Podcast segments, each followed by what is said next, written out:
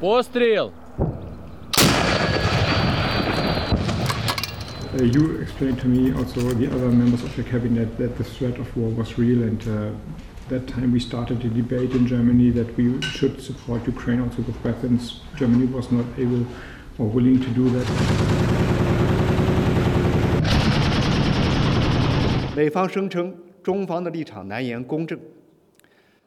难道向战场源源不断输送武器才是公正吗？难道让冲突不断升级才是公正吗？难道让危机外溢影响扩展到全球才是公正吗？各位朋友，大家好，欢迎加入老汤瓦雷基，我就是出生不露脸的老汤。大陆外交部发言人汪文斌显然生气了，对于美方批评北京当局在俄乌战争中偏袒俄罗斯的立场发表严正回应。中方在乌克兰问题上没有私心，没有袖手旁观，更没有拱火浇油。趁机谋利，中方所做的归结为一句话，就是劝和促谈。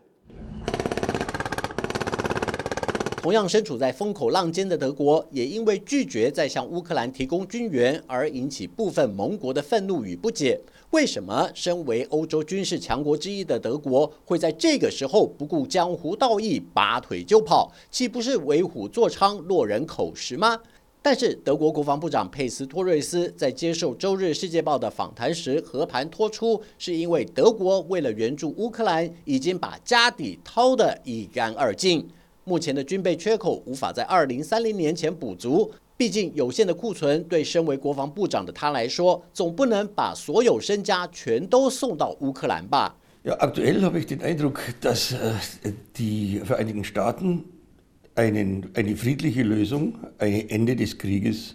nicht akzeptieren. Denn es ist ein Stellvertreterkrieg. Es ist nicht ein Krieg äh, der, der Russen gegen die Ukraine. Es ist auf dem Schlachtfeld so ein Krieg. Aber dahinter stehen natürlich die Interessen äh, der Amerikaner. Äh, und äh, die verdienen an diesem Krieg am meisten, die haben Vorteile von diesem Krieg. 德国议员恩斯特一顿痛批，把美国形容成是赚战争财的无良商人，也是最不乐见俄乌和谈的幕后黑手。暂且不论恩斯特带有情绪性的谈话， 就从英国 BBC 和美国纽约时报对此做出的分析来一探究竟。德国不再军援乌克兰，到底有什么苦衷？BBC 的报道指出，德国长久以来对待任何军事冲突都很能克制，因为出口武器并不会减少冲突，所以德国几乎不愿意把武器送入发生冲突的地区。美国《纽约时报》则以历史角度做出分析，认为德国总理肖兹谨小慎微，除了避免让俄乌冲突继续升级外，也意识到德国民众对军国主义的忧虑。经过纳粹时期的历史教训，德国已经转变成为带有反战情绪的国家。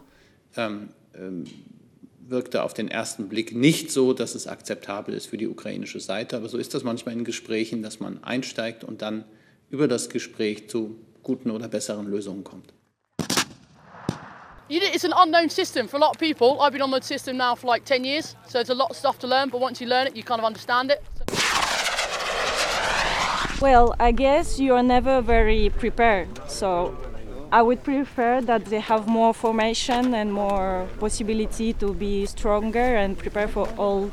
all the situations they can have there. 从英国及西班牙教官的评语听来，这些刚接触北约制式武器系统和战术队形训练的乌克兰官兵，对于新装备和新观念的接受度还有不断进步的空间。如果换个角度想，有没有可能这也是德国军援乌克兰时必须要列入考量的因素之一？毕竟，一旦这些武器无法发挥最大功效，又或是乌克兰官兵不熟悉故障排除，那么这些装备在战场上就形同一块废铁，毫无用处。所以，当习近平结束访俄行程后，抛出愿意调解俄乌之间的军事冲突时，精打细算的德国人会保持乐观的态度，除了把球做给北京当局，也能从焦灼的僵局中顺利脱身。Die Bundesregierung begrüßt es sehr, wenn die chinesische Seite, die sich ja auch mit einem Vorschlag, was äh, Friedensgespräche ähm, zwischen Russland und der Ukraine angeht, nicht allein mit der russischen Seite unterhält, sondern auch mit der ukrainischen. Und wenn das möglich wird und wenn der äh,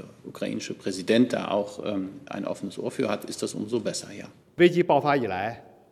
中方相继提出四个应该、四个共同、三点思考和关于政治解决乌克兰危机的中国立场文件， 积极推动通过对话谈判解决危机。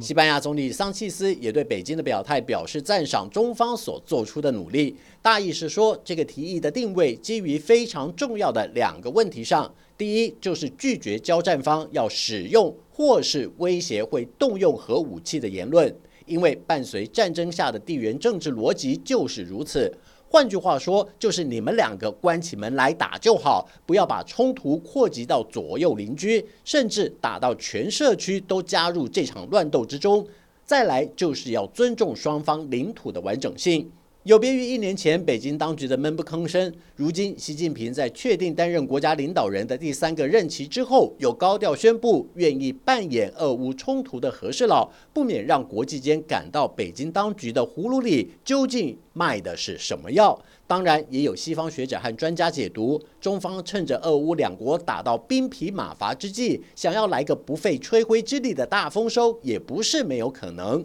一方面扩大中国在国际间的影响力，塑造习近平维护全球和平的形象；再来又可以提升他在国内的声望，强化第三个任期的合理性。这桩精打细算的买卖，注定稳赚不赔。既然美国摆明了中国就是竞争对手，那么中国与其等着挨打，倒不如先来个回马枪，杀得老美措手不及，让美国背负挑动区域冲突制造者的臭名，又可以借机拉拢因为俄乌战争而被压得喘不过气来的欧洲国家。对中国来说，有这种一鱼多吃的好事情，又何乐不为？倘若谈得成，自然是加分；要是谈不成，又不必担心有失分的风险。如果换成是你，会怎么选择呢？好了，就到这里，我们下次见。